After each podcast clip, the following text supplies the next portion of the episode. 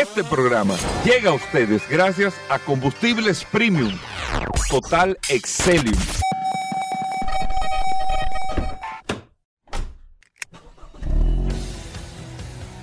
Bienvenidos al programa número uno de movilidad en la República Dominicana. Vehículos en la radio. Bien amigos y bienvenidos a Vehículos en la Radio, señores. Hoy es martes. Gracias a todos por la sintonía, por estar compartiendo con nosotros hasta la una de la tarde aquí en la más interactiva Sol 106.5 para toda la República Dominicana. Recuerde que usted puede descargar la aplicación de Sol en su App Store o Google Play. Sol FM, usted la descarga y ahí está compartiendo con nosotros y siempre después del sol de la mañana usted tiene todas las noticias, las informaciones, todo lo relacionado con este mundo de la movilidad en este espacio Vehículos en la Radio. Mi nombre es Hugo Vera, es un placer, un honor estar compartiendo con ustedes en el día de hoy. Paul Manzueta se integra en un momento. Recuerde que tiene el WhatsApp el 829-630-1990 para cualquier información, cualquier eh, eh, noticia que usted no quiera pasar, cualquier cosa. Usted tiene un contacto directo en el WhatsApp del programa. Muchas cosas interesantes Hoy en Vehículos en la Radio, muchos invitados también que vamos a tener en el día de hoy y nosotros vamos a compartir estas dos horas cargadas de muchísima información. Decirle, voy a tratar de hacer breve así al principio del programa, como, como tenemos tantas cosas en el día de hoy, pero probablemente nosotros no tenemos la dimensión de lo que estuvo ocurriendo en el día de ayer en República Dominicana en materia de seguridad vial, el foro Iberoamericano de Seguridad Vial y lo que está ocurriendo hoy todavía. Y ayer, amigos oyentes, yo me siento sumamente orgulloso porque eh, ayer yo le hacía la intro de esto, pero haciendo la presentación, le voy a decir eh, lo, que presentó República Dominicana y todos los países que presentaron en el día de ayer. Nosotros tenemos de Panamá, de Colombia, Costa Rica, Nicaragua, Uruguay, Paraguay, eh, tenemos de España, el ministro de Transporte de España, de Andorra también. Tenemos a la gente de la FIA, están todas las compañías eh, de seguros involucradas aquí también. El Observatorio Iberoamericano de Seguridad Vial en pleno, están aquí en República Dominicana.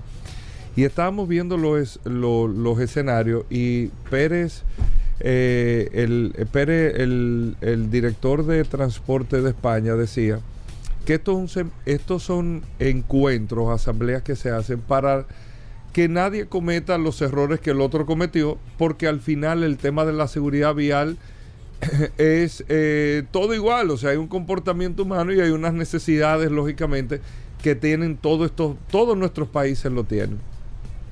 Y lo que está haciendo República Dominicana, amigos oyentes, para los próximos años, fue, yo se lo decía ayer, pero eh, se lo decía ayer en el programa, antes de, haber iniciado todo este foro que se hizo, pero todo lo que nosotros estamos haciendo, señores, el tema de la educación vial en las escuelas que ya inició, el tema de los planes de, de seguridad vial laboral que se implementan a partir del próximo año, el tema de eh, que la licencia de conducir desde hace dos años tienen eh, todo el proceso eh, de, hacer la evaluación de eh, psicofísica de las personas con digitalizado todo, o sea, el tema visual, el tema auditivo, el tema de los reflejos, el tema de que aquí el, proceso evaluativo para tú tener una licencia de conducir en el examen práctico, lo hagas a través de un software y un simulador para evitar el, el que ven, eh, dale para allá, parqueate aquí, eh, está bien, pasate. El, el, tener eso, República Dominicana, el establecer ahora en el mes de noviembre el sistema de licencia por puntos, el estar eh, trabajando y transformando todo el sistema de placas que lo vamos a tener el próximo año en República Dominicana para poder tener una fiscalización más efectiva y un marbete digital que tú vas a tener el seguro digital, tú vas a tener todo eh, eh, por, e, por, esa, o sea, todo eh, se va a ver, se va a reflejar automáticamente la si el seguro está vencido, está vigente, si usted declaró una cosa o la otra, eh, todo esto usted lo tiene a través de, de, este sistema digital, de que usted tenga también, amigos oyentes del programa, ya un proceso que sabe cuándo iniciará en República Dominicana, que será en enero del año 2026 la inspección técnica vehicular. Todo eso es lo que yo estoy diciendo. Por ejemplo, España empezó en el 2003 en el 2003 y cambió la conversación automáticamente un referente. Todo eso se está haciendo en República Dominicana. Entonces, eso, eso llena, aunque eh, las autoridades españolas estaban diciendo, al final nosotros no podemos conducir por las personas, hay que observar un tema de comportamiento de las personas, pero estamos tomando el camino correcto para que esta conversación sea eh, totalmente diferente en los próximos años. Y por último, ayer yo no lo hablé aquí porque se presentaba en este foro los resultados de intersecciones seguras. Ese, ese plan que estamos llevando desde el Intran eh, que hemos llevado con las alcaldías como la del Distrito Nacional de La Vega, de Bonao, de San Pedro de Macorís, de La Romana, de Santiago, San Francisco de Macorís también se han intervenido 300 intersecciones en todo el territorio nacional para mostrar un modelo de resultado de éxito. No es el todo, pero es un modelo de éxito en esas 300 intersecciones y se van a hacer 300 intersecciones más donde los números de reducción de accidentes de tránsito dados por las alcaldías, los cuerpos de bomberos y los cuerpos de emergencia de estas ciudades junto al Observatorio Nacional de Seguridad Vial sobrepasan el 80% de la reducción de los accidentes, pero nosotros no nos limitamos a eso, porque aquí hay un tema de reputación. Y no estoy diciendo que la gente cree en nosotros no crea, pero hay un tema de reputación, usted tiene que irse ganando la confianza. Si usted no está claro que usted tiene que ganarse la confianza de la población, uno empieza a trabajar como medio periodo. Uno tiene que reconocer, independientemente de que uno estuvo, no estuvo, esto, los años que pasan, no importa pero hay un tema de confianza y ustedes tienen que tener confianza en la autoridad. Porque probablemente yo le digo por encima de un 80% y usted pueda decir, aunque confíeme, ahí está Hugo inventándose eso. Eh, para decir, yo tengo que reconocerlo, eso es así. Eso es así, yo tengo que reconocerlo. Y vamos a ir ganándonos la confianza para ver un observatorio que realmente funciona, que la OMS los datos los recibe del observatorio que ya está funcionando de República Dominicana que está entrelazado con todas las instituciones del Estado para el levantamiento de la data, para saber el tema de los accidentes, las causas, el por qué, dónde fue, a qué hora, todo esto, lo otro. Ese observatorio trabaja en esto para poder corregir sistemáticamente y está funcionando. Pero nosotros no nos limitamos a eso y nosotros contratamos un estudio social del antes y después. Miren el riesgo que nos tomamos es para trabajar la percepción de usted en la intersección. Y mucha gente que me está escuchando probablemente tiene una intersección segura y lo puede decir, lo puede escribir, lo puede, salir a decirlo en las redes. Pues, usted tiene la libertad porque esto no, no hay forma de esto hacerlo escondido, es un tema físico que se ve y que la gente lo percibe. Y contratamos la firma Gallup para hacer el estudio social del antes y el después de eh, la intervención del proyecto de intersección segura en la intersección y el sector eh, donde se implementó. Y con todo el entorno de la gente que habita ahí, se hizo un antes y un después en términos de estudio social. Para entender qué opina la gente y qué percibe, porque tú puedes percibir, no, como es la gente no, la cosa siempre está mala. O sea, tú puedes tener los cuartos, los bolsillos llenos de cuartos, está mala la cosa. Rodolfo puede vender 100 carros e-, este mes. Ah, la cosa está ahí. Paulo explica cada rato, siempre, siempre hay una situación. Usted puede estar en aire acondicionado y dice, este calor está acabando. Tema de, miren lo delicado que es manejar la percepción. Y nosotros por eso contratamos una de las firmas de mayor reputación en República Dominicana, que es la Gallup. La Gallup. Y ayer nosotros presentamos la Gallup. Óigame, los datos del observatorio están por encima del 80% de la reducción, accidentes, lesión y muerte en cada una de estas 300 intersecciones intervenidas, que es la señalización vertical y horizontal con el reforzamiento de reductores de velocidad en intersecciones que no llevan semáforo por encima de un, che- un 80% la reducción. En algunos casos no ha ocurrido un accidente desde que se intervino la intersección. Pero no es bueno decir un 100%. Eso tampoco es bueno. Entonces decir, eh, como un profesor que yo tenía en el colegio que decía, no, el 100 lo saco yo. Cualquiera saca 99, el 100 lo saca el profesor. No es bueno decir un 100. Pero la verdad es que ha sido impactante la intervención. Pero con la Gallup, oigan bien, el resultado fue, en términos de percepción de impacto, una reducción de un 61%. No se ha creado una implementación, un plan que logre, en términos reales, más de un 80% de la reducción de los accidentes de tránsito donde se han intervenido. Y Paul, podemos tomarte el WhatsApp que nos mande fotos a la gente donde tiene una intersección segura y que dé su opinión eh, lo más objetiva posible. Pero con la Galo, el resultado es de un 61%. Lo que percibe la gente y entiende que ha han bajado los accidentes de tránsito en esa intersección. Estamos por el camino, eh, amigos oyentes del programa, estamos tomando el camino. Por primera vez hay un plan que es difícil darle para atrás ya en proceso de ejecución y ustedes van a ir poco a poco viendo, sintiendo y haciéndose parte, lógicamente, de los resultados, porque sin la gente es imposible lograr buenos resultados. Vamos a hacer una pausa, venimos con muchas cosas en el día de hoy en el programa, no se muevan, gracias por la sintonía. Ya estamos de vuelta. Vehículos en la radio. Bueno, de vuelta en Vehículos en la Radio, Paul Manzueta, le dice Paul Oppenheimer. Ey, no. Ya hay gente escribiéndote en el WhatsApp con eso. ¿eh? Gracias, Hugo. Como siempre, recordar el WhatsApp 829-630-1990. 829-630 es la herramienta que usted tiene que tener en su celular. Usted tiene graba el número de teléfono de los bomberos, la policía, eh, graba la defensa civil y ahí mismo, debajo de esos teléfonos importantes, pone WhatsApp de vehículos en la radio. Esa herramienta usted tiene que tenerla siempre a su disposición cualquiera que sea su necesidad, si está relacionada al sector de vehículos, usted puede buscar. Es una inteligencia artificial prácticamente que nosotros hemos puesto ahí. Así que no haga ningún tipo de transacción. Si su mecánico le dice algo y usted como que lo suena como raro, usted, déjame, dame un segundito. Usted se va para allá atrás del taller, de una vez toma su celular y hace la pregunta a la inteligencia artificial y automáticamente le va a dar una idea y usted se va a dar cuenta si realmente está actuando de manera eh, honesta o, de man- o, o tiene el conocimiento y si no, lo vamos a poner en contacto con alguien que también lo pueda ayudar. Claro, Así que que lo- 829 630 Eh, eh, eh, 1990. El, WhatsApp es como una especie de Google. Sí. No, no, la inteligencia artificial, Hugo Vera. Hay, Pero, gente, eh, hay, hay gente que me estaba preguntando los números.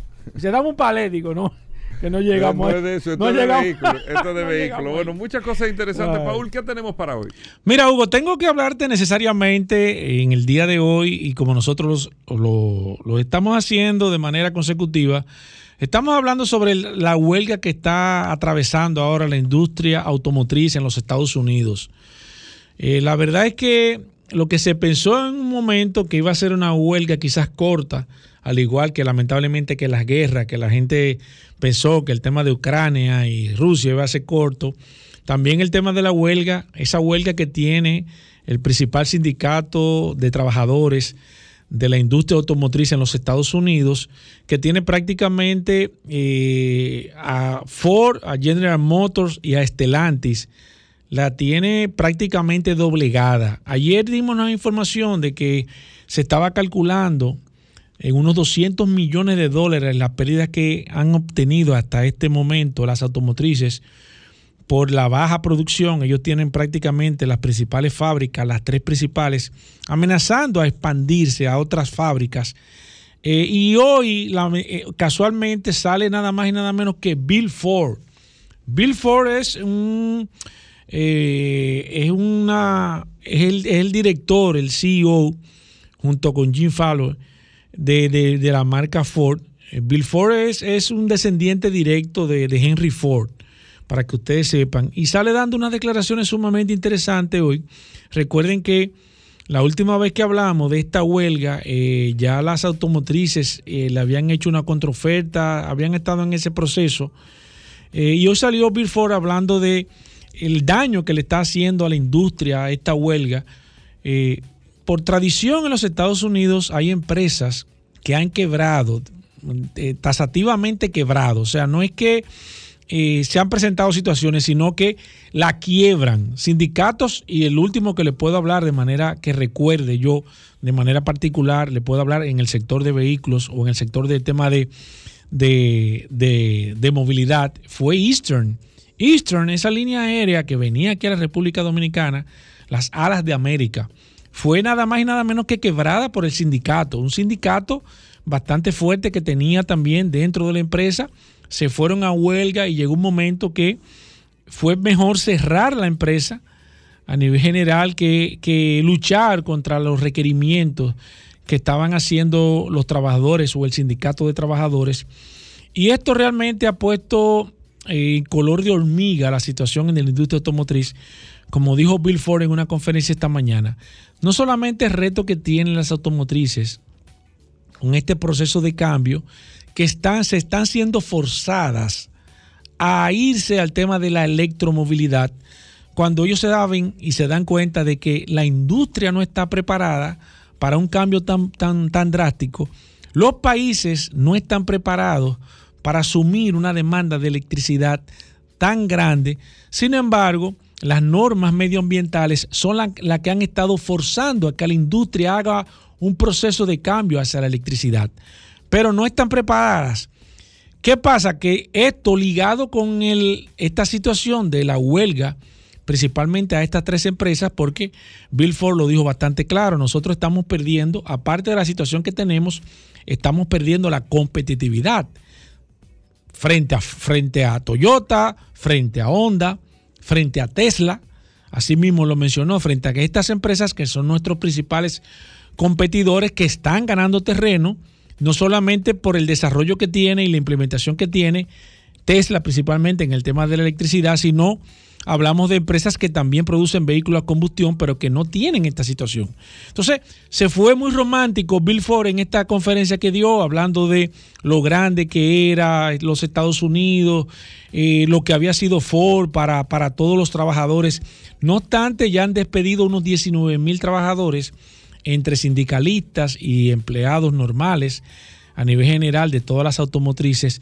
Eh, pero esto realmente está llevando y va a llevar a la industria norteamericana a una situación bastante complicada, porque aparte de todo lo que hemos eh, previamente ya mencionado, venir ahora mismo una huelga, yo a veces me pongo a pensar, y yo soy muy, y a veces Hugo me dice, tú eres muy el eh, tema de pensar eh, eh, en cosas que siempre hay manos ocultas, en teorías de conspiración, pero la verdad es que llama poderosamente la atención toda la situación que ha, estado pasando la industria automotriz. Fíjense que el tema de los microchips, que también para mí eso fue un tema de manipulación, porque oh, los chinos no tenían problema de chip, no tenían problemas de chip los vehículos eléctricos, Tesla vendió muchísimo. Entonces, la industria eh, de combustión normal arrodillada, eh, buscando dos o tres chips que me puedan dar. Fíjense la escasez que hubo de vehículos. Ahora viene el tema de, de, de, de la huelga. Entonces, casualmente la huelga, eh, solamente las tres grandes norteamericanas en huelga, sin embargo, Tesla está prohibido los sindicatos. Se intentó crear un sindicato dentro de Tesla, de ellos mismos, de la United Auto Workers, y, fueron, todos fueron cancelados. Entonces no entiendo cómo empresas sí pueden hacer algo y otras no. Entonces, eh, no sé, me llama, me llama, la verdad que me llama mucho la atención todo lo que está sucediendo en el mundo con toda esta situación el, eh, todo esto de los Euro 5, Euro 6, Euro 7, muy agresivos. O sea, la industria ha estado eh, trabajando, y así siempre lo hemos comentado aquí, trabajando en contra del automóvil de combustión. O sea, todo lo que han estado, eh, se le da una gratificación o se le da un bono de 7.500 dólares a todas las personas que compren un vehículo eléctrico. Pero no se hace eso con los vehículos de combustión. Entonces estamos viendo que se está forzando a la industria. Y mire que yo siempre, y ustedes lo saben todos, y, así siempre eh, he sido bastante claro, soy un pro vehículo eléctrico porque creo en el vehículo eléctrico, creo en el proceso de la, transición, porque es una realidad del tema que estamos viviendo con medioambiental, el tema del, calentamiento global. Y, para nadie es un secreto que los vehículos son los mayores productores de ese CO2 a nivel de, del daño que se le hace a, la atmósfera y demás. Pero también tengo que ser objetivo y comentar, señores, que, óyeme, que son demasiadas situaciones que se le ha presentado a la industria, una tras otra, y sin embargo la industria específicamente de los motores de combustión. No vemos una situación con los vehículos eléctricos, no vemos eh, una, decisión que se tome que pueda perjudicar o que pueda frenar o que pueda... No, todo lo que se le está dando son beneficios, o sea, se le está echando leña para que eso prenda de una manera espectacular. Sin embargo, toda la industria automotriz tradicional está sufriendo los embates de lo que está pasando.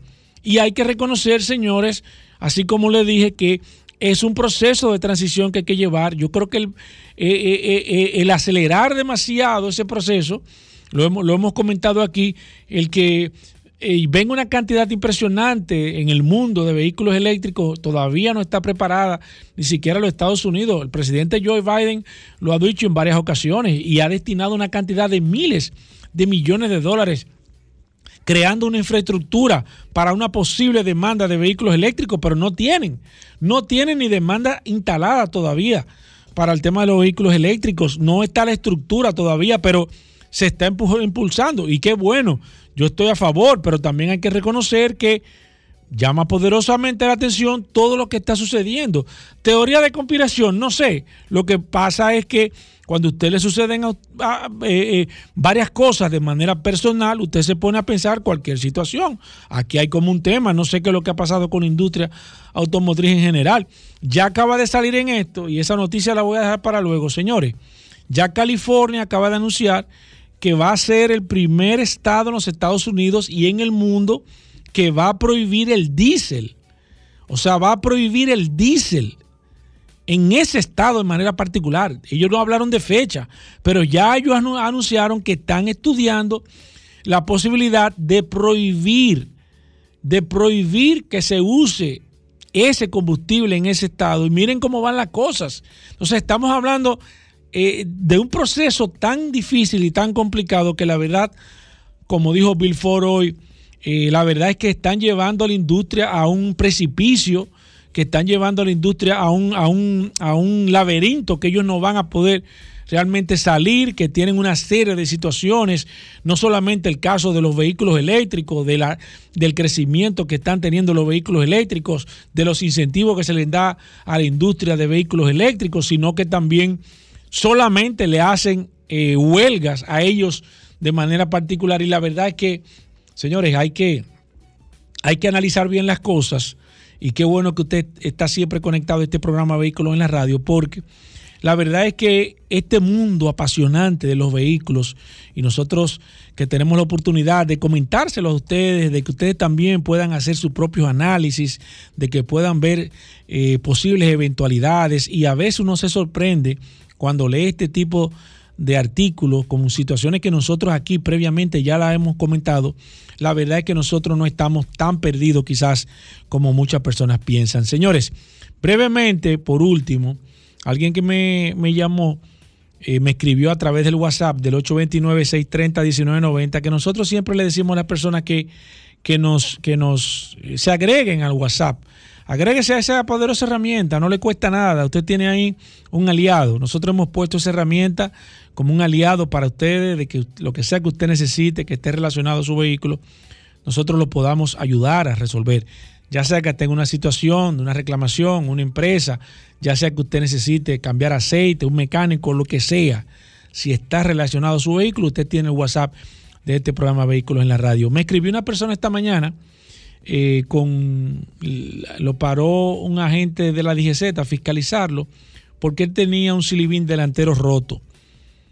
Él andaba de día y él dice que por qué lo paran. Y nosotros comentamos aquí, cualquier fallo que tenga su vehículo, cristal roto, cuarteado, un, un guardalodo chocado, una puerta chocada, un baúl chocado, de acuerdo a la ley 6317, usted está so pena de que lo fiscalicen.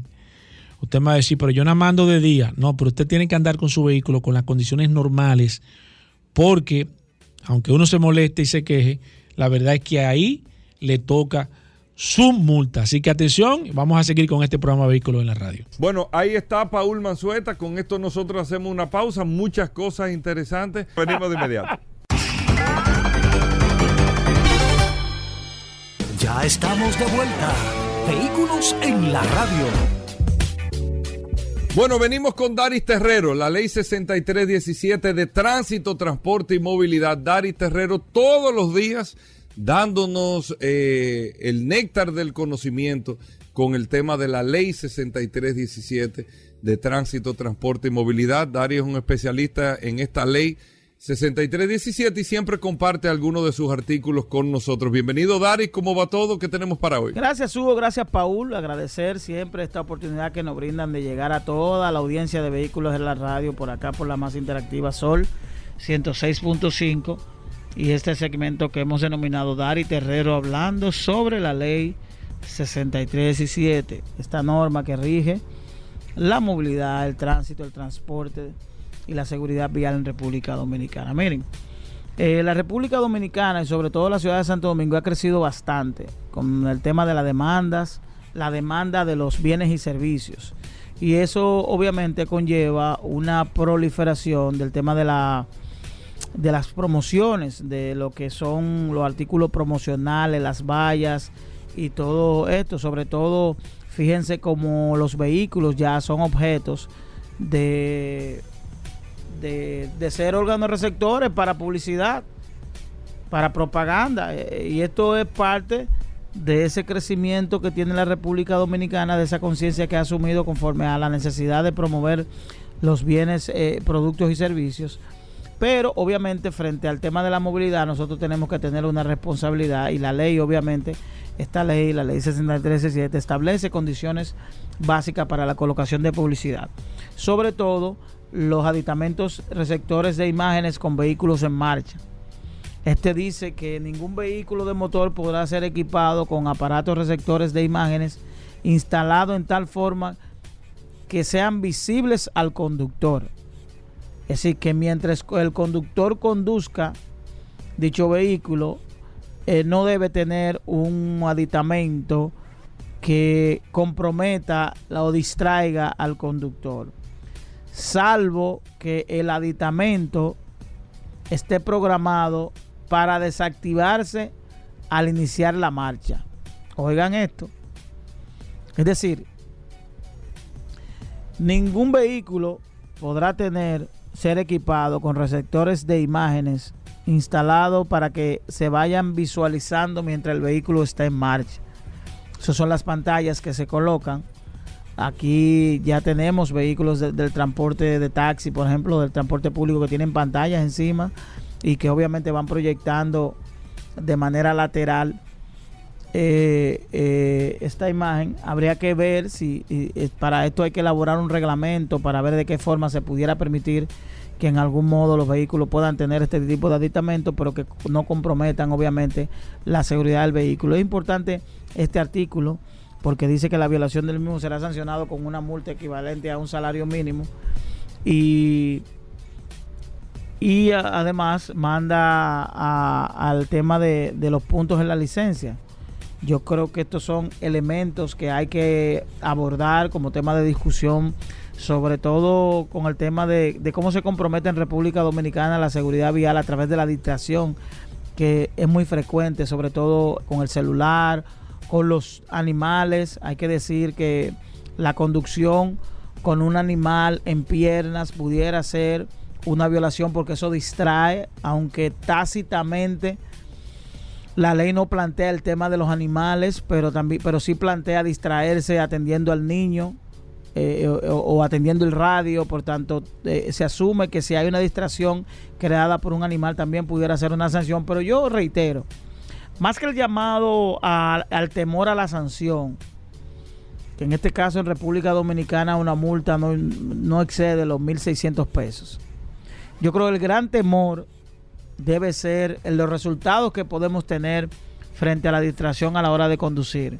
Los resultados fatales no solo con el daño a la propiedad, sino con lesiones, eh, lesiones permanentes o, hasta la muerte, eh, eh, provocar la muerte de una persona o usted mismo a través de un accidente perder la vida. Yo creo que esta es la parte más importante y la que debemos valorar dentro del marco de todo lo que representa la distracción a la hora de conducir. Nos vemos en la próxima. Bueno, ahí está Daris Terrero, arroba Daris Terrero 1 en todas las redes sociales. Usted puede seguir a Daris Terrero para preguntas e informaciones sobre la ley 6317. Hacemos una breve pausa, no se nos muevan. Ya estamos de vuelta. Vehículos en la radio. Bueno, y de vuelta en Vehículos en la radio. Esta entrevista no la voy a hacer yo. Se supone que es Paul que tiene que hacerla. y también eh, Rodolfo, que son los que, montan motores. Yo no monto, yo nunca he manejado un motor eh, ni, eh, ni Harley, ni tipo Harley, ni ningún tipo de esos motores. Ten eso. No, Pasola sí. No, no, yo he montado Pasola y, y otro tipo de motor, pero no ese tipo de motor grande. Y corredora mucho menos. Pero aquí tenemos a nuestros amigos de los nativos que nosotros cumplimos 20 años este año en Vehículos en la Radio en agosto y ellos están cumpliendo 20 años ahora. O sea, nosotros arrancamos, oye, ¿cómo ven la historia de los nativos? Ellos no lo van a decir porque tú sabes. Sí. Pero ellos arrancó vehículo en la radio, lo escucharon y dijeron, mierda, ¿qué vamos, vamos, duro? vamos a un grupo, vamos a un grupo de motores. Así fue, así fue. Dusan y Jorge va a estar con nosotros, los nativos. De la verdad que yo tengo mucho tiempo escuchándolo eh, como grupo, un grupo sumamente eh, organizado. Ustedes como el Hawk también, lo, del grupo de Harley, eh, hacen grupos de motores y se convierten en una familia y las actividades y todo Señores, cuéntenme, bienvenidos, 20 años. A mí me gustaría, antes de hablar de lo que van a ser los 20 años del aniversario, hablar de estos 20 años. ¿Quiénes son ustedes? ¿Cuántos son ustedes? ¿Qué es lo que hacen? Eh, ¿cómo, ¿Cómo es esto? ¿Cómo es también de Dusan o Jorge? El que quiera, ¿quién arranca? Jorge, bueno, Dusan, Acelera tú primero. Dusan. Esto es así, Hugo. Buenas a todos. Eh, antes que nada, eh, decirle a, a Rodolfo que el Hawk fue prácticamente nuestros padres. El Hawk nace en el 96, nosotros nacemos en el 2003, y digamos que fueron como el ejemplo a, seguir. Nosotros lo veíamos a ellos en sus motocicletas, más adelante nosotros compramos nuestras motocicletas y digamos que seguimos ese ejemplo. O sea que saludo, papá. ¿Qué es lo, qué es lo diferente? Sí, no, Rodolfo. Rodolfo es el papá. ¿Se puede decir que Rodolfo es el papá de los motores? El papá Pitufo. ven, ven. Eh, eh, oh, oh. Espérate, espérate. Sí. Ajá, tú estabas ahí. sí, sí, ya, no haga el cuento, Rodolfo. Yo, yo sé el cuento, pero. ¿Tú sabías cuál es el primer grupo Ay, Hugo. dominicana que fue mixto? Ay, Hugo, ay, Hugo. Sí. Tenía motores de diferentes marcas. ¿Cuál fue? Yo estoy curiosidad. Los nativos, bien. Ahí está, ahí está, te sacó el bofe. Ah, mira, el, curioso, el curioso. No, el curioso, viejo. El curioso. Mira, pero Dusan de verdad, o sea, el que no está escuchando, ve los grupos de motores, lo ve ustedes con eh, los chalecos en piel, esto, tienen unos estilos y creen te voy a decir eh, con realidad que son unos malones, que yo cuánto, y no, al revés, son grupos totalmente familiares que ayudan muchísimo. Cuéntame un poquito del tema, o sea, ustedes... Lo que, pasa es que la percepción que le han... De las películas y esas cosas. Y, no es así. Cuéntame un poquito de ustedes. Bueno, tú sabes que esta cultura es una cultura que nace eh, a principios de los, del, del 1930, más o menos aproximadamente. Y quizás eh, esa fue la imagen en los inicios y, se quedó. Pero no, realmente eso ya después ha variado bastante. Y nosotros somos un ejemplo de eso. O sea, Nativos nace en el 2003 y desde un principio nuestro norte fue, eh, digamos que, demostrar que no éramos, eh, no teníamos esa imagen y que realmente nosotros como club pues podíamos hacer algo más que solamente divertirnos. Muchas personas, como tú dices, ven la, gente en las motocicletas y se imagina que, esto es pura diversión y, bebida y, salir y conocer y pasear y demás. Pero ya desde el punto de vista de nosotros como club, pues quisimos hacer eh, algo más y de buscar la manera de aportar, buscar la manera de, digamos que hacer un cambio en lo que es esa imagen misma que tú eh, describes, que a veces las personas tenían. Y ese fue, digamos que nuestro norte desde un inicio. Ok, Jorge, ¿qué, qué diferencia un club de otro? Eh, te lo digo porque hay varios clubes de motores aquí. Es O sea, así. aquí hay varios clubes de motores. Sí. Los nativos, ¿qué lo diferencia? No te voy a decir del Hawk, porque el Hawk, eh, el, el- el que sabe un poquito, sabe que es para el que tiene exclusivamente Harley Davidson, ¿no Sí, verdad? Ese es el Hawk. Sí. Pero en el caso de ustedes, ¿qué diferencia el club? ¿Es un tema? No, nosotros somos un grupo, eh, todo el mundo es lo Mira, mismo, pero... La verdad es que Nativo cuando empieza, empieza como dijo Rodolfo, como el primer club mixto. En esa época que estaba el Hawk, era el club de Harley únicamente. Nosotros fuimos el primer club que integramos motocicletas de otras marcas, de alta cilindrada, claro. Pero habían Honda, Yamaha, Suzuki. Pero tenía que ser del mismo estilo. El mismo estilo sí. De hecho, al principio no fue el mismo estilo, porque yo tenía en ese entonces una dual, que era una todoterreno, y cuando empecé y formamos En el, el grupo, 2003. sí, formamos Que no se el- usaban las duales. No, no, eh, eso- no eran populares en ese no, momento. no, tampoco. Pero eh, en ese entonces, pues cuando ya decidimos formar el grupo y decidimos que iba a ser un grupo mixto y de motocicletas ya crucero, entonces yo cambié mi moto de dual a una Harley en esa época. Pero te quedaste en nativo. Sí, claro, empezamos cinco como... El grupo empezó de 5. Sí. Así es. ¿Y cuántos son ahora? Mira, digamos que hoy día somos 40, Ok. pero no tanto es la cantidad, sino la calidad. Porque Nativo se convirtió en una familia. O sea, el que entra a Nativo no entra sencillamente me compró una moto, llegué, yo quiero parche. Nunca en la vida. Ok. El que llega a Nativo llega por referencia de alguien y esa persona tiene que hacer lo que se llama una prospección, que es un proceso en donde conocemos la persona y él nos conoce como grupo, porque no Sí, todo el hay que mundo ver si le gusta también, claro. Y fácilmente dura un proceso de 3, 4 años antes de lograr ¿Qué? portar los colores que identifican el club. Paul, O sea, tú no perteneces a ningún club. Sí, yo tengo un grupo, yo tengo un grupo. Tú tenés un gru- sí, pero un grupo- Sí, de amigos. Exacto, un Somos grupo de cinco. amigos. Ustedes Somos son cinco. cinco, porque Paul monta Sí, sí, motor somos también. cinco. Estamos Sí. empezando. Y Paul viene en genial. motor todos los Sí, días y sí, todo eso. Paul sí. es, es Sí, motociclista. Sí. eh. Eh, no, no, oye, oye. No, no, no.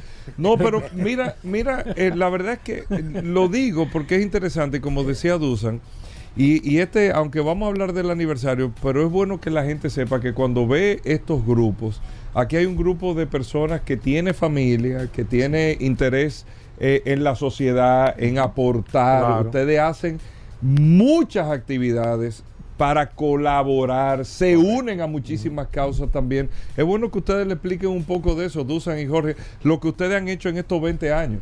Así mismo, así mismo. Bueno, mira, eh, como mencioné en un inicio, el Hawk fue nuestro papá. Y eh, una de las primeras actividades que nosotros vimos así en apoyo fue hecha incluso por, por el Hawk, Por el Hawk. eh, que fue por la tragedia de Jimaní. de Jimaní, No las recuerdo, de Jimaní. Ah, no recuerdo ahora mismo el ya, año. sí, sí. Y el Hawk nos invita a participar y a, y a apoyar.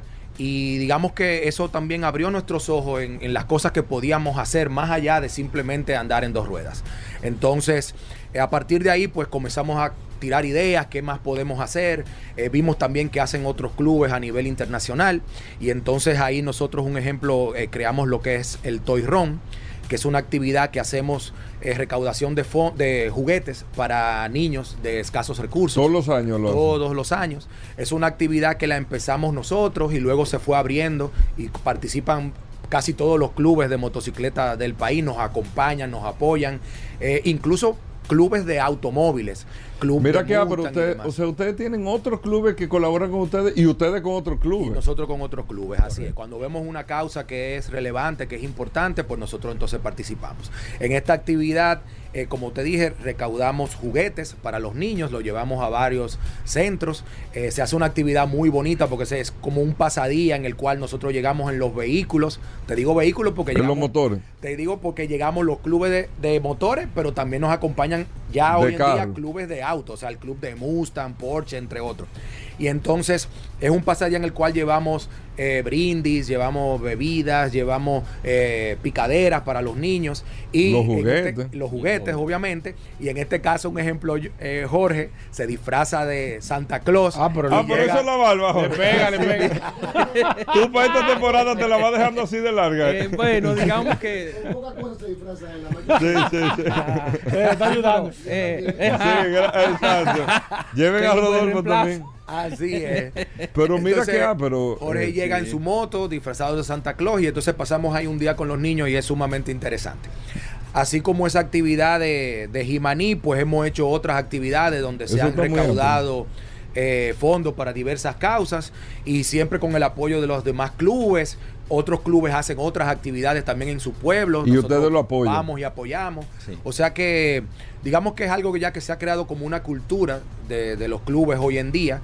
Y ahorita tú mencionabas que hay muchos clubes en el país y te cuento que hay más de 50 clubes organizados solo de estilo cruiser en el país. O sea, Steel, excúsenme, porque yo sé, aquí- hay un gran amigo que se llama Feli Olivo que me vive con. Sí, ¿Él es parte de ustedes, Feli Olivo, o era de ustedes? O, no. Eh, Lobo solitario. Eh, eh, Él es ahora mismo Lobo Solitario, Ajá. fue miembro de otro de los clubes de Bohemios. De bohemio es Bohemio, que era. Pero exacto. Feli siempre me corregía porque eh, tú no puedes decir que tipo Harley porque es una falta de respeto. Es, es- es cruiser que se llama el motor. exacto. Pero para que la gente sepa, como yo, es tipo Harley Davidson. Tipo a- Harley aunque puede ser. Es el- eh, es el eh, cualquier sí. otra marca. Jorge, está en, tener un motor y está en un club. Te obliga, yo sé que nada es obligado, pero ustedes tienen que un día a la semana que obligados se juntan, los fines de semana obligados hay que montar. eh, eh, ¿Cómo, cómo Mira. funciona esa dinámica? realmente, como tú dices, nada es obligado. Pero eh, el club tiene esa responsabilidad. Digamos, yo siempre comento que es un hobby con responsabilidad. Porque Nativos, desde que inició, bueno, quizá no desde que inició, pero desde hace muchos años, se ha encargado también de ayudar a otros clubes a llevarlo y decirle cómo funciona el ambiente, cómo es el club, cómo tiene que manejarse, los reglamentos, estatutos, que todo eso existe. Pero igual sí, Nativo se junta toda la semana. Tenemos una casa club donde nos juntamos y hacemos reuniones. Una vez al mes es una reunión de directiva exclusiva. Y los fines de semana, no todos, pero eh, hay muchos fines de semana donde hay que... Y se lleva una Salen al participación. interior, ah, Sí, paseo, sí, sí, paseo. eh, se hacen paseos Sí, sí. casi todos los fines de semana. el que quiere va y el que... Sí. Señores, y eso es eh, turismo interno. O sea, nosotros cuando salimos vamos a... La gente a veces me pregunta, eh, ¿son caros los motores? ¿Es difícil en- eh, estar en un club por el costo de la motocicleta? Yo le digo, mira, el, sí, la motocicleta tiene un, Es un hobby caro, ¿no? tiene un, un valor, pero yo le digo, lo que realmente cuesta es tú llevar ese estilo de vida. Eh, ¿Por qué? Porque, un ejemplo, dos veces al mes por lo menos nosotros rodamos, nos vamos a un pueblo y obviamente eso involucra el, el- el combustible, involucra que cuando tú vas a un pueblo te quedas en un hotel, te quedas, cuando tú estás en el pueblo tú buscas la forma de conocer qué hay, qué hay bueno aquí. Ah, mira, hay una fonda ahí, doña fulana, que ella prepara un arroz con pescado buenísimo. gasta, sí. Y entonces Exacto. tú vas o, o tal restaurante. Entonces, eso cuando vamos solo, cuando vamos solo es un éxito, pero cuando vamos, un ejemplo, con la pareja, pues ya el gasto es doble. A veces hacemos viajes donde vamos toda la familia. Entonces, un ejemplo, yo me voy en mi motocicleta, pero mi esposa se va con los niños en el carro. Y la esposa, un ejemplo de Jorge, se va con mi esposa para, que ir, para ir en un solo vehículo y sus niños se van también en, en el otro vehículo. Para simplificar, claro. su simplificar. Hay que tener su peso. Sí, El Sega. igual, Hay que tener su ¿Cómo que hay que tener Sí. su- No, Paul Pero- que está tapado ahí. Paul viaja todos los fines No, de semana no, siempre. no, al no. pero mira, al Hay que fin, tener su peso. te voy a decir una cosa. Todos los hobbies involucran un gasto de claro, dinero y un claro. costo. Y yo considero que las motos no es el más caro. De hecho, no es tan caro. Eso es porque cierto. la motocicleta realmente, aunque se gasten los viajes, caro. tú compras una moto y a menos que tú decidas, que es otra parte del mundo de la motocicleta, personalizarla y gastarle dinero a esa motocicleta, una vez tú la compres, eso echarle gasolina y dale donde tú quieras. ¿Cómo, ¿Cómo se maneja, Jorge? Y, y esta pregunta la hago muy en serio. El tema familiar. Porque como tú dices, Dulce, no, eh, porque la... Pero, hay, te lo digo, Sí, eh, sí, mucha sí, gente sí, te sí. dice... Y que la mujer te dice, tú te vas a comprar un motor para ahora tú salís solo. Que se, ¿Cómo se maneja ese tema? Mira, es un tema delicado y es un tema... ¿Y en serio te lo pregunto, No, no, no, es en serio. Pero todo en la vida es un balance. Todo en la vida es un balance. Y, y- y una pareja comprensiva. Eso es importantísimo.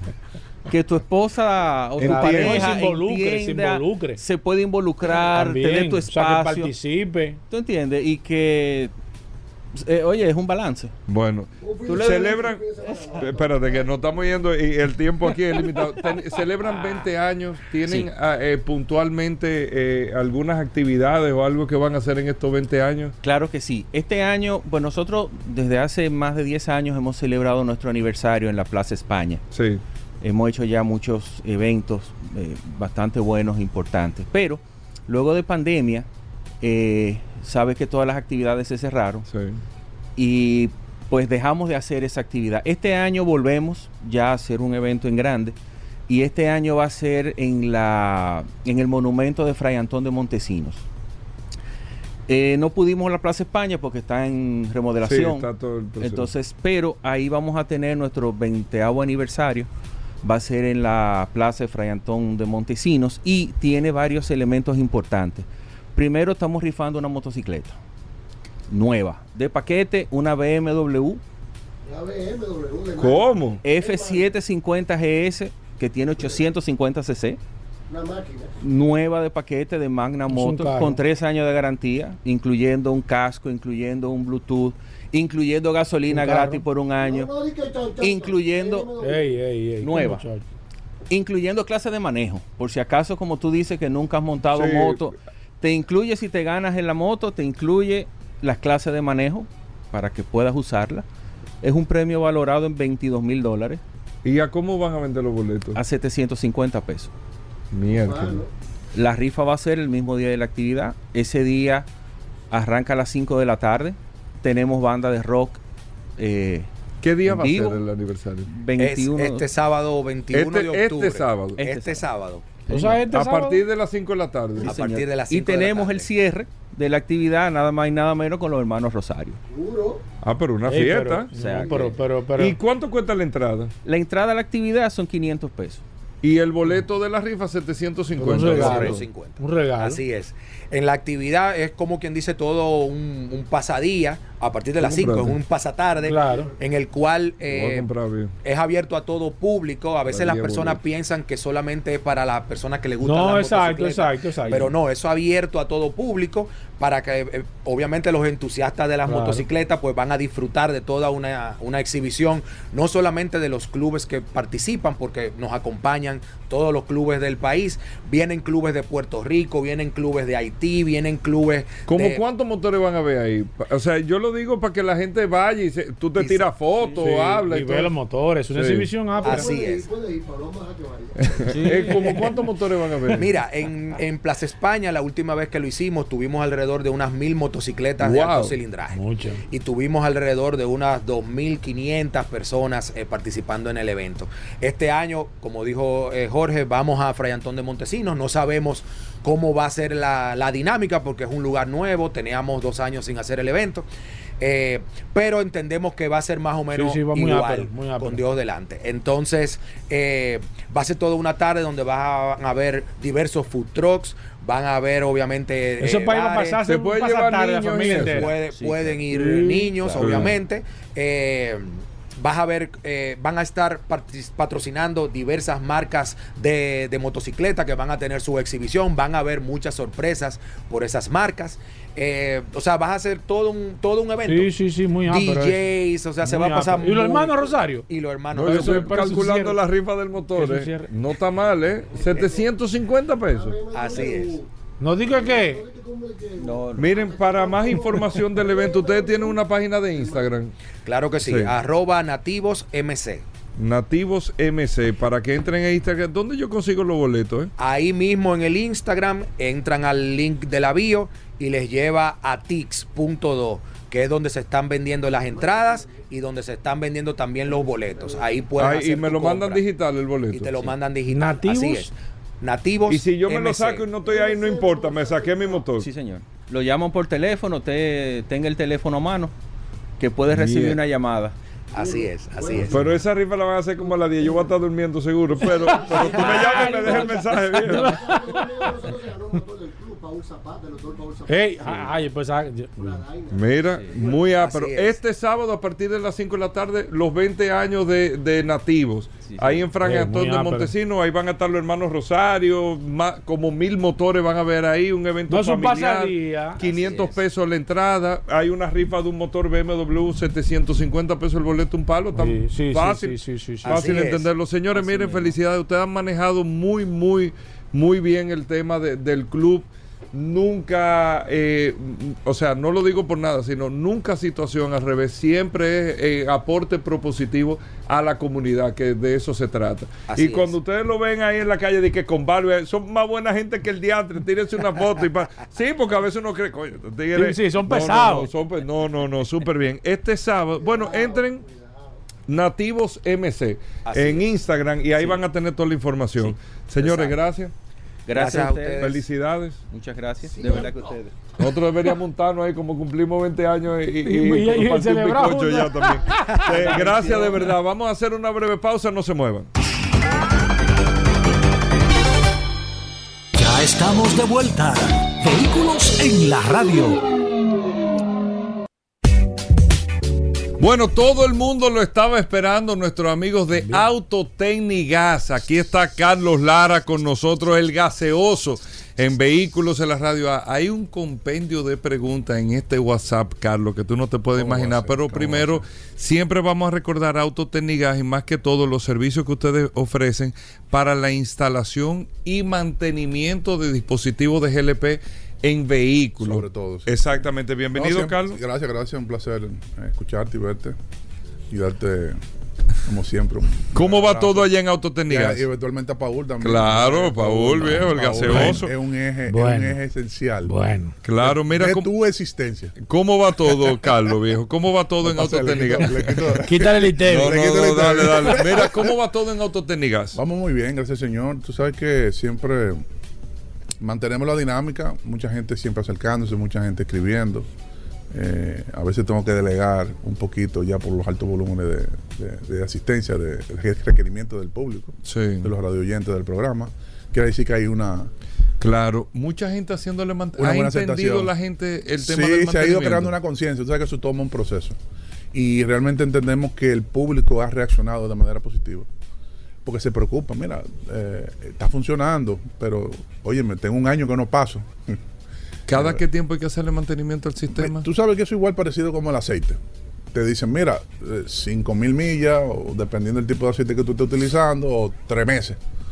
Eh, normalmente lo promediado, hemos dicho que el sistema está equipado con un contabilizador de horas, o sea, de uso de GLP. O sea, que cada 350 horas, él va a emitir... Por lo menos el de ustedes. Sí.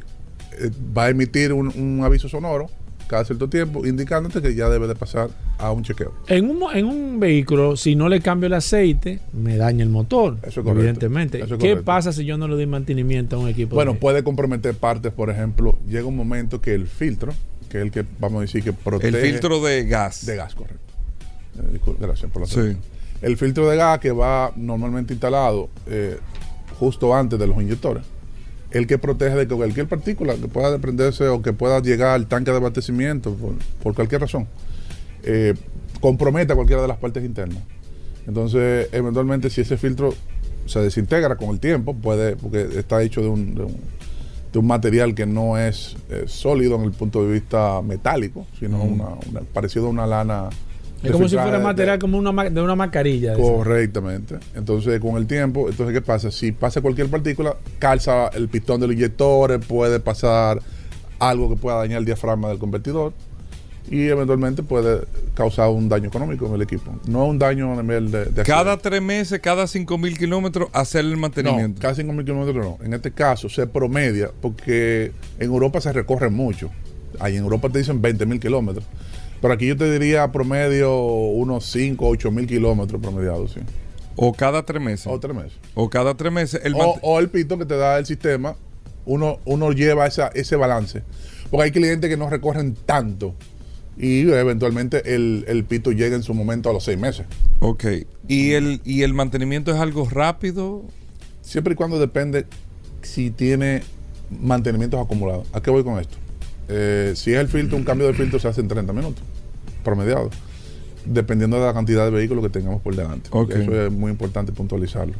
Ahora, eh, si hay mangueras que hay que cambiar, si, si hay que cambiar cualquier tipo de abrazadera, si se detectó cualquier otra eventualidad que hay que revisar, pues toma más tiempo. Y muchas veces nosotros lo que hacemos es que luego que se hace la inspección en la entrada, de la recepción del vehículo, pues entonces se le dice, mire, eh, tiene que dar una, una hora, dos horas, tres horas. A veces el cliente opta por esperarlo, otros optan por seguir su rutina de trabajo y luego retornar. Y, y otro día, o sea, ¿qué cuesta más o menos un mantenimiento un, promedio? un mantenimiento te puede costar desde los 500 pesos como te puede costar 3 mil pesos promedio. También informando que nosotros le, ofertamos también un mantenimiento preventivo a nivel de cambio de filtro purificador de aire, de motor, también hacemos cambio de aceite, cambio de bujía. ok, aprovechan y hacen. Y aprovechan ese el, com- el combo completo. Perfecto. Bueno, Carlos Lara con nosotros. Tenemos pregunta en el WhatsApp 829-630-1990. Aprovechen a Carlos Lara, un ¿Qué- especialista. qué algo, un especialista en materia de GLP, amigos oyentes, eh, eh, de todo lo que tiene que ver y son los que representan el sistema Tartarini, el mejor sistema de GLP, amigos oyentes del programa. Ahí está la clave con nuestros amigos de Autotécnicas. Vamos con preguntas, Paul. Perfecto, aquí dice, hola, buenas tardes, Carlos. ¿Se le puede poner GLP a una Mazda CX5 Sport año 2016 con motor 2.5? Si es el motor inyección directa, no. Pasa que hay una versión que trae la vía mar y hay una versión en la que viene de Estados Unidos. A ver, yo le exhortaría en ese caso que pase por allá para nosotros ver el código del motor, porque a veces es un poquito difícil para los clientes o los propietarios. Decir, ah, bueno, déjame leer la placa, la que está en, en la cabina de motor o en, en la parte de la puerta izquierda, donde se, del lado del chofer. Pero que pasa por allá y nosotros se lo revisamos. Una pregunta, ¿por qué hay vehículos de GLP que huelen mucho a, a gas? Que tú dices, "¿Y este Sin estufa?" tener escape. Sí, sin Sí, tener pues mira, escape. Tú una, "¿Y buena, una- estufa?" una buena pregunta. Pero ven acá, hermano. Ahí, ahí donde vamos. No ¿Cómo sé que si tú recuerdas pregunta? que en varias ocasiones hemos tocado Porque yo el tenía, tema- aquí- yo tenía Eh, yo- equipo con, con, con, con, Con GLP. con GLP y eran una estufa que tú ibas... que se sentía el olor. no se me sentía. sentí el lo, olor. lo pri- lo primero Pasaba y es que tú el GLP en su estado natural no, no huele, como tú dices, Sí. Se le agrega un producto que se llama mercaptano, que adrede precisamente se le ta- a- también al gas natural.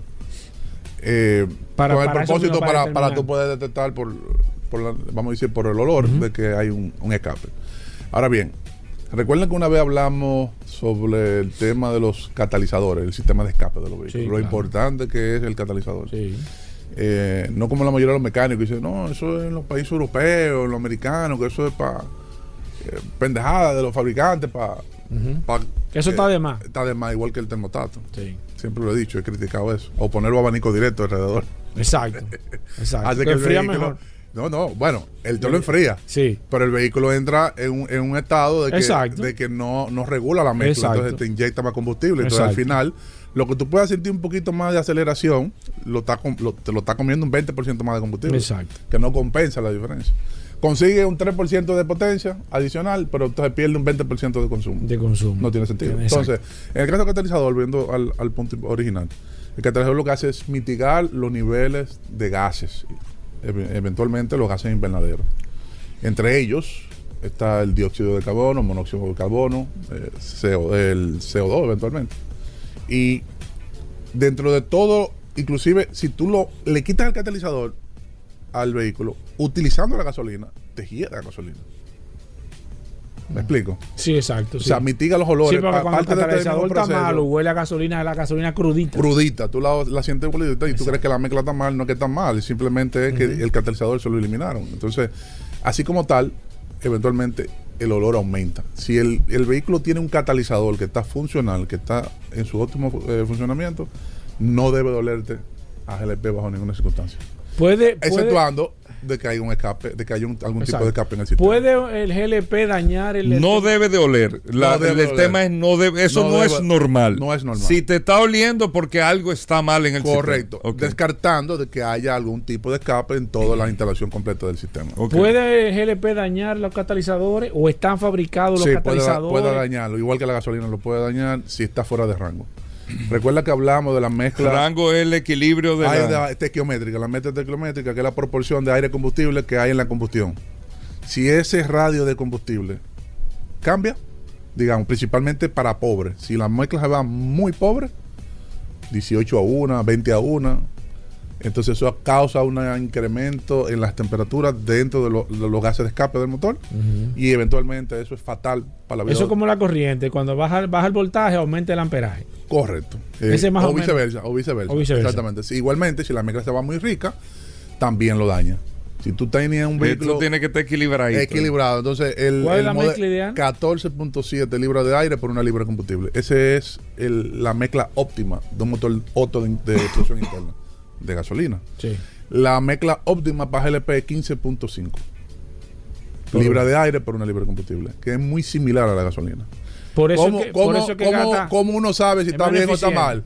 Uno con los escáneres, cuando uno hace la instalación inicial, que inicia el sistema y parametriza para el vehículo, uno debe de igualar esos valores. Con un escáner que me, da, me va dando lo- las lectores lambda del sensor de oxígeno. Sigo aquí, déjame ver. Dice: ¿Cuáles factores se pueden tomar en cuenta en un alto consumo eh, de. GLP para un Sonata N20? Eh, bueno, interesante. Tú sabes que muchos de los radiodientes del, del programa que me consultan acerca del consumo, principalmente de esos vehículos que vienen con el sistema de gas de Corea, recuerden que es un sistema, aunque es de GLP, es inyección líquida. Y recuerden que el GLP en su estado natural es gaseoso, pero a baja presión atmosférica, el licúa. O sea, no necesita una temperatura bajo cero para licuarse como el gas natural o el- o el hidrógeno. Entonces, ¿qué pasa?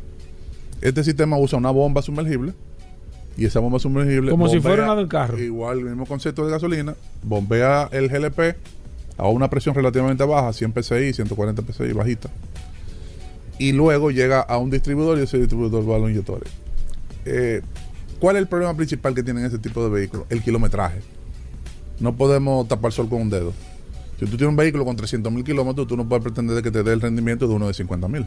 Estamos claros, porque hay Sí, hay desgaste en la desgaste pared. claro, en las anillas. Del uso. Por más buen aceite que tú utilices, por más cambio de aceite que tú lo hagas a tiempo, hay un desgaste. No, eso como la edad, por, Por- más bien que tú por comas. más que tú comas, por más ejercicio que tú hagas, te vas a morir como quieras. No, y la edad te Ahora, va a claro, caer. ¿qué, va, qué eventualmente va a afectar? Bueno, que tú vas va a llegar a los 85 años, 82 años, Exacto. con calidad de vida. Exacto. El otro, eh, los últimos 20 años, lo va a pasar con una diabetes, le Exacto. cortan un pie o algo así.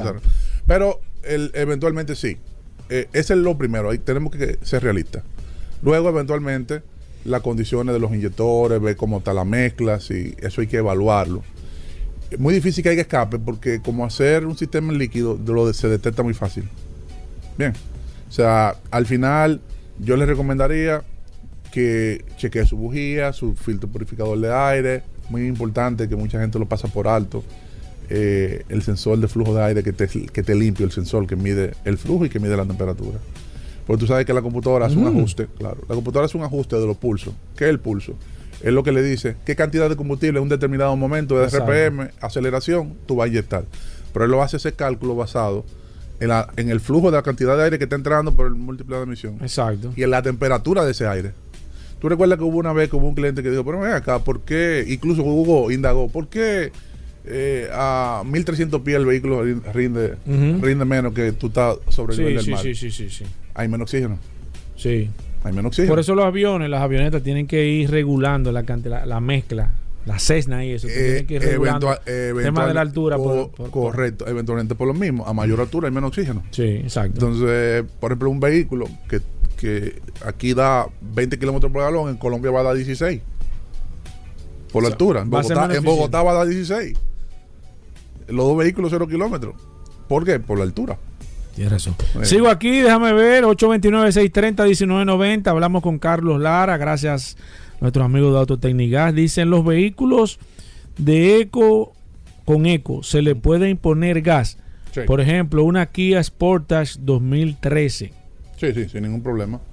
Porque eh, ¿en qué se consiste el sistema ECO? El ECO lo que hace es que le informa al, al dueño del vehículo que está dentro de los parámetros de económicos.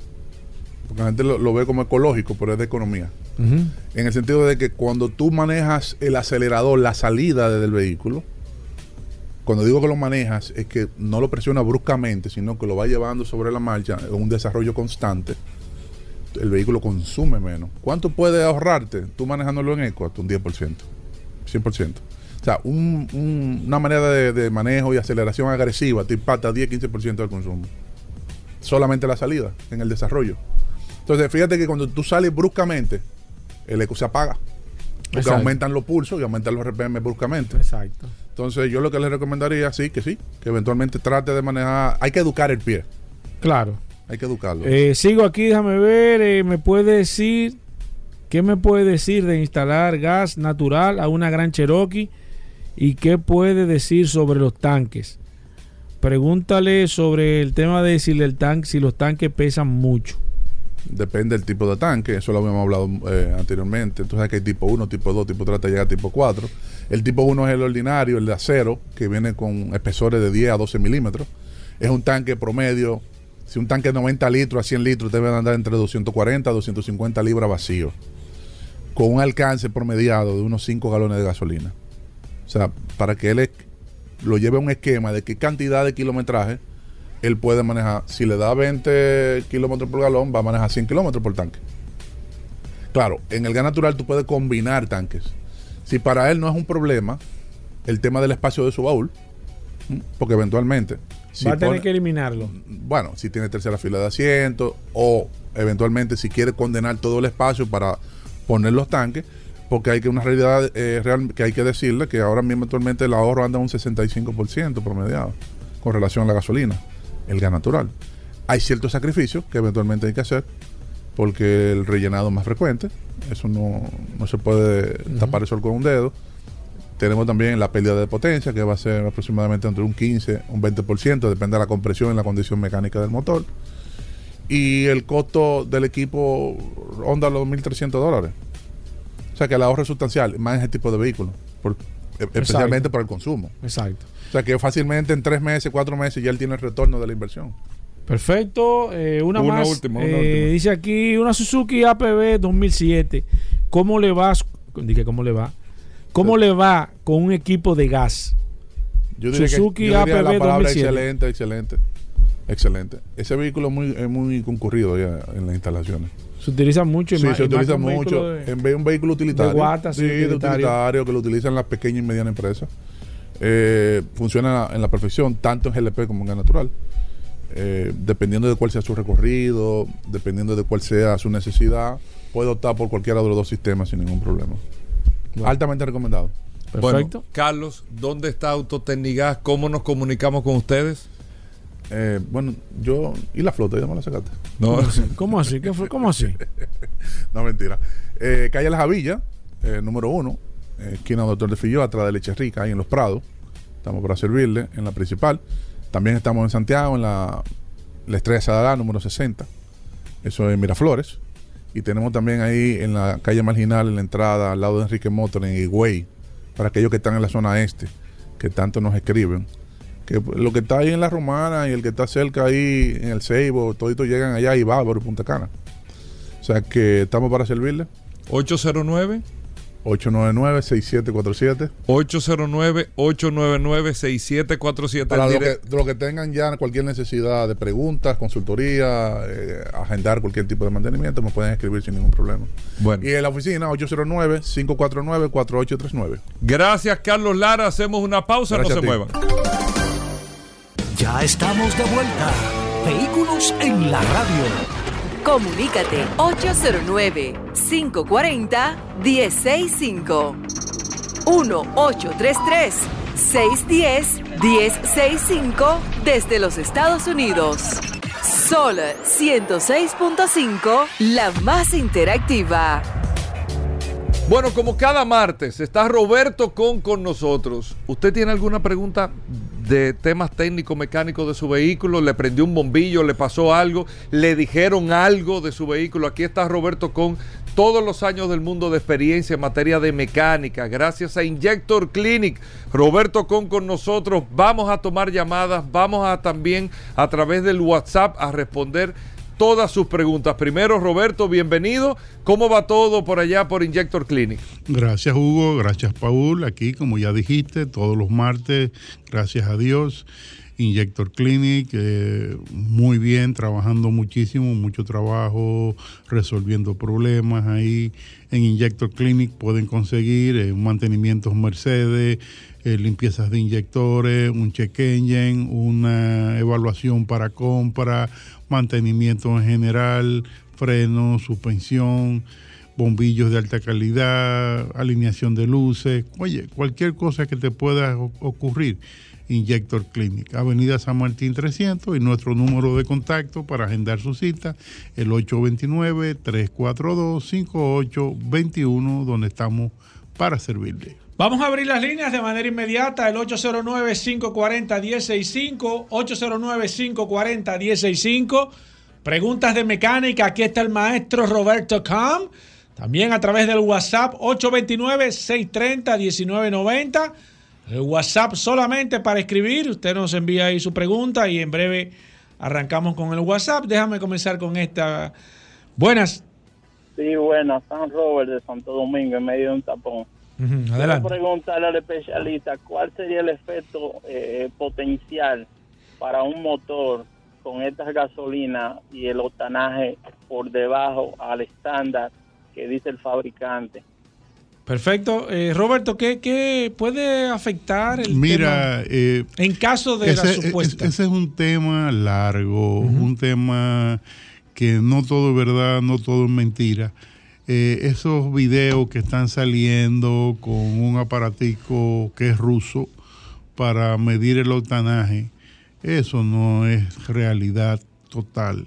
Ese aparatico no tiene la capacidad de medir el octanaje correctamente.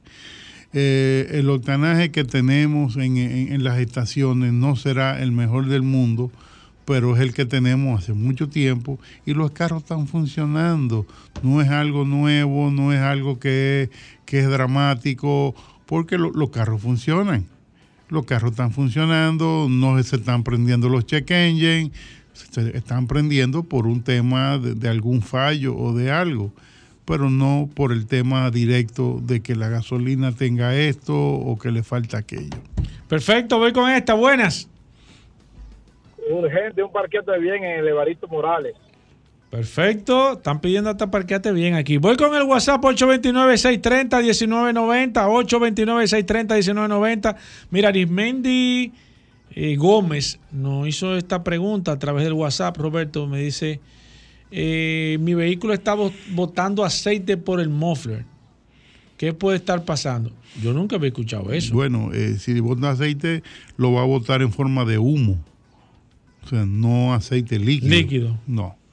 Eh, eso puede ser por un... Pero él no puso que era humo. Bueno, eh, no sé, entonces eso hay que verlo. Sí, yo nunca. verdad, eso hay que verlo, eso hay en que caso de, si es humo, es un tema de qué? De, de, de desgaste en el motor. Confírmame, Arismendi, de aceite, eh, desgaste en, en los sellos de válvula, en los guías de válvula, desgaste en anillas y pistones y demás. Perfecto, 809-540-165, martes de mecánica. Aquí está el maestro Roberto Cam. Eh, perfecto, déjame ver qué dice. Ok, ok. Eh, dice aquí un oyente de este programa Vehículo en la Radio que se afecta el tema de, de la potencia, instalar un equipo de, de GLP, Roberto. Mira, eh, como lo dice Carlos, eh, siempre afecta un poquito la, la potencia, pero lo, lo compensa el precio. Perfecto. Voy con esta. Buenas. Buena. Sí, adelante, maestro. Sí, oye, eh, eh, oiga, jefe, la- yo tengo una Toyota Hilux Ajá. y la Toyota Hilux eh, a veces se le pone que yo la acelero y no da nada y yo suelto el freno y vuelvo y acelero y ahí y ahí reacciona y a veces a veces que se pone así. No se vaya. Pero su Hilux es diésel. Perdón, Es diésel su Hilux. eh, eh, la, la- la Toyota Hilux 16. Es diésel, señor. De combustible, gasoil. Sí, es diésel. sí. bueno, pues hay, hay que chequear su sistema de, de- de combustible de- desde el tanque hasta la bomba de inyección. Algún problema tiene, el tanque está sucio, la bomba de inyección tiene deficiencia en la bomba de transferencia, los filtros están sucios. Hay que mirarlo por ahí. Perfecto, gracias a usted por su llamada. Filiberto nos, nos escribe a través del WhatsApp. Dice, hola maestro Com, mi pregunta es, tengo un Jeep Rubicon 2013 y me marca en el tablero el check engine. Me dice eh, el gas cap. Ya le cambié la tapa del tanque de la gasolina, pero sigue encendido. ¿Qué puede ser, maestro? Una Lo fuga. que, lo que él no dice es si, si él apagó el... el- No, sí, pero de- vamos a, a- a pensar que, que sí. Ok. Eh, hay una fuga en el sistema evaporativo del tanque. Eso hay que ver dónde está la fuga. eh, eso ya lo, lo- trabajamos con una máquina de humo, poniendo humo a ver dónde está la fuga. Perfecto, voy con el WhatsApp. Eh, recuérdate, Anderson, que a través del WhatsApp es solamente escribirme, por favor. No puedo tomar la llamada porque no tengo forma de cómo hacerlo. Tengo aquí a Romy que dice, Romy, eh, maestro Cam, ¿puedo llenar mi tanque de combustible con gasolina de 102 octanos? Yo tengo un Toyota Corolla 2013. Mira, eh, la- lo puedes llenar, es, es un, tema económico. Pero no, dice por si le va a dañar el motor o algo, digo, no. Bueno, 102 no está hecho para gasolina 102 ese motor. ¿Y qué, qué le puede hacer? ¿Lo puede afectar? No, no, es, es un desperdicio. Ok. Perfecto, tengo aquí a Marcos, que dice aquí, ¿cómo se realiza el cambio de aceite de una transmisión de mi guagua a una MG 2016 que no tiene varilla? ¿Dónde lo puedes realizar? Mira, yo te recomiendo que vayas a la, a la agencia, al concesionario. Perfecto, sigo aquí, el ingeniero Diori Suriel, ¿se puede ah, utilizar algún tipo de aditivo para aumentar el octanaje de la gasolina? ¿Y con qué frecuencia se debe de utilizar, Roberto? Lo primero es, es lo siguiente. ¿Qué problema tiene su vehículo que necesite aumentarle el octanaje de la gasolina? Esa sería la primera pregunta. Y si en el mercado hay algunos productos buenos para ese tema. Sigo aquí, déjame ver. Jonathan García dice: Hola, maestro Com. Eh, mi vehículo se está calentando, maestro. Y lo hace más cuando le prendo el aire. No gasta el coolant ni nada por el estilo. ¿Qué usted entiende que puede estar pasando, maestro? Mira, en el vehículo, que no dice qué vehículo es, hay que ver si los abanicos eléctricos están trabajando, si tiene ventilador mecánico, si el fan cloche está bueno, tiene que chequear si el, termostato no se está pegando, tiene que chequear si el radiador no está sucio y- y, o sea, hay que chequear, hacer un Varias chequeo, cosas. varias cosas, no es algo así tan fácil como una pastillita. Recordar que este segmento, maestro, llega gracias a. Petronas, Petronas, el aceite de suprema calidad. Sigo con el- la vía telefónica 809-540-165, martes de mecánica. El WhatsApp también está disponible 829-630-1990, pero el WhatsApp es solamente para escribirme, como hizo, lo hizo Manuel Antonio, que dice, hola maestro, tengo una Hyundai 2014. Eh, el aire, cuando voy en pista, a velocidad, deja de enfriar. Eh, tengo que apagarlo y luego volverlo a prender y entonces enfría. Otro problema que tiene es que en el encendido del bombillo de la antenita que tiene que ver con los neumáticos, ¿qué está pasando? Parece que él tiene el, el sistema de, de- del- De P- PTMS. Ajá, ajá. Eh, Mi- mira, eh, primero el aire, tiene que chequear a ver si no que se está congelando. O sea, bájale un poquito el termostato Exacto. a ver si, si te mejora esa situación. Luego, el, el tema hay que leerlo a ver qué, qué está pasando con el TPM. los sensores de, de- de- de- de aire. Tire. Pressure Monitor System. Sigo aquí, Alexis Abreu dice, maestro, una pregunta, la, ma- la gasolina X, bueno, no voy a decir, no sé si será una gasolina especial o qué, hay una, me dice una gasolina X que estoy viendo aquí, limpia los inyectores. La gasolina no limpia inyectores.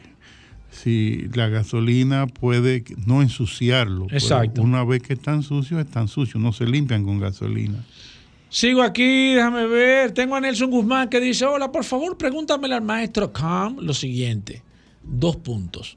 Tengo un Explorer 2011 que me desactiva el 4x4 y me enciende el testigo del ABS y no y freno de emergencia. Le pusieron el escáner y dice que es el módulo del ABS dañado. Pero no siempre enciende. Otro mecánico me dice que son los sensores del ABS. ¿Qué opina el distinguido maestro? Mira, si fueran los sensores del ABS, cuando hace la lectura con el escáner, le va a decir sensor derecho, delantero, trasero, qué sé, y no va a hacer eh, referencia al, al, al, módulo. Al módulo, ¿tú entiendes? Pero hay que ver exactamente con qué escáner lo están leyendo y si de verdad es algo real. Sigo aquí, tengo a Iván Estrella que dice, pregúntame al maestro, ¿dónde recomienda para trabajarle el sunroof a una Ford Explorer 2013? Eh, no sé qué tipo de trabajo, no, no especifica qué tipo de trabajo es que tiene. es, importante que me. Tiene problema eléctrico, tiene, está podrido. ¿Qué es lo que le pasa al tronco? Lamentablemente se nos acaba el tiempo. Roberto, la gente que se quiera poner en contacto. Que Estamos en Injector Clinic, Avenida San Martín 300 y nuestro teléfono de contacto el 829-342-5821, donde tenemos eh, algunos productos para limpiar el, el catalizador. catalítico, tenemos productos para cualquier problema que tenga. El ¿Qué otro producto tú tienes allá? Sí, bueno, Roberto, que tú me digas a mí. Tengo, pues, tengo pues, productos para aumentar el octanaje, tengo productos tanto para diésel como para gasolina, tengo un montón de productos. ¿Tú tienes un producto que le, que, que le elimine el agua al diésel? Tengo un producto, sí, que puede, Ajá, que puede ayudar. Bueno, tampoco cuatro cubos de agua, no, entiendes? Pero sacarle la humedad. exacto, exacto. 809, Roberto. 829-342-5821. Señores, se acaba este programa Vehículos en la Radio. Gracias a todos por la sintonía. Gracias al maestro Roberto Com. Maestro está disponible ahí. Gracias a Carlos Lara. Gracias a Dari Terrero. Pero lo más importante, señores, gracias a ustedes por la sintonía. Mañana, después del sol de la mañana, comienza este de nuevo, su programa, Vehículos en la Radio. Lo dejamos con solo para mujeres. Combustibles Premium Total Excel. Presentó.